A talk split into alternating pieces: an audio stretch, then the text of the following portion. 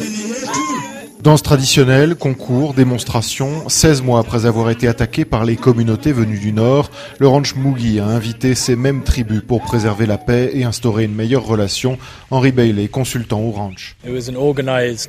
C'était une incursion organisée avec des tribus armées utilisant leur bétail comme outil pour forcer l'entrée. Ils ont détruit nos 85 km de clôture, tous les puits, volé les panneaux solaires, pillé des maisons. Un de nos gardes a été tué. C'est effrayant, mais il fallait leur parler. Nous devons tous cohabiter ici et construire ensemble un avenir meilleur. Selon les assaillants, une terrible sécheresse a brûlé les pâturages du nord, un désastre climatique qui les a forcés à marcher vers le sud. Benson Longopto est un jeune berger sambourou de 18 ans. Il a participé aux attaques. La chaleur avait tout détruit. Il n'y avait plus rien à manger pour les animaux. Ici, on savait qu'il y avait de l'herbe. On n'avait pas le choix. Il fallait qu'on en trouve. On ne voulait pas que nos bêtes meurent. Mais alors pourquoi détruire les infrastructures comme les puits si les tribus sont venues à cause de la sécheresse? Apura Pagne est un pocote. Il explique que les communautés de la région sont en conflit régulier à cause du partage des ressources. La situation a rendu les clashs inévitables.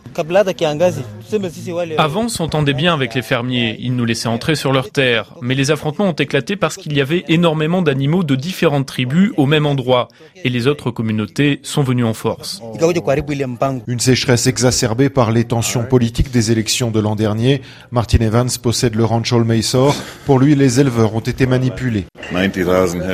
90 000 animaux sont arrivés d'un coup. C'est impossible de contrer une telle invasion. Trois employés ont été tués. C'était une attaque organisée, purement politique et tribale, menée par les Pocotes et les Samburu. L'opération était pilotée par des politiciens locaux qui disaient que le bail de nos ranchs avait expiré, qu'on allait partir, et que si les gens votaient pour eux, ils obtiendraient ces terres. L'armée a dû être déployée pour stopper le bain de sang. Des politiciens ont été arrêtés pour propos haineux, sans réelle suite. Alors quelle solution à long terme? Le gouverneur de Laikipia, Ndiritu Muriti, souhaite appliquer la technique des parcs à engraissement où le pâturage serait stocké puis apporté au bétail qui ne se déplacerait plus sur de longues distances. Notre façon de gérer le bétail n'est plus viable. Il y a un demi-siècle, lorsque la densité de population était plus faible, les pâturages étaient suffisants. Mais aujourd'hui, ça ne suffit plus. Avec les parcs à engraissement, vous pouvez avoir 100 000 animaux sur 2000 hectares. Le comté de Samburu, c'est un million d'hectares à lui seul. Il suffit de faire pousser l'herbe sur une zone et vous pourrez au même endroit avoir 100 fois plus d'animaux. Et vous obtiendrez un secteur de bétail à grande échelle et viable donc une transformation radicale des modes de vie traditionnels qui serait nécessaire, un défi immense qui nécessite beaucoup de temps, d'investissement.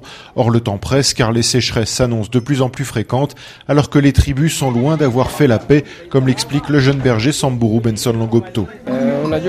On doit avoir des armes à cause de l'insécurité. On se bat parfois contre les Pocotes et les Turkana. Moi j'ai un AK-47 et un G3 pour protéger nos animaux. En ce moment, c'est plutôt calme, il n'y a pas d'affrontement, mais peut-être que ça reprendra. Des pocotes sont dans la réserve de Tunga. Il faut que le gouvernement les chasse, car ce sont eux qui provoquent les combats. Aujourd'hui, les racines du mal sont donc toujours là. Si les réformes n'avancent pas, la prochaine sécheresse qui surviendra en période électorale risque de remettre le feu aux poudres. Sébastien Nemeth de retour de l'Aikipia, RFI.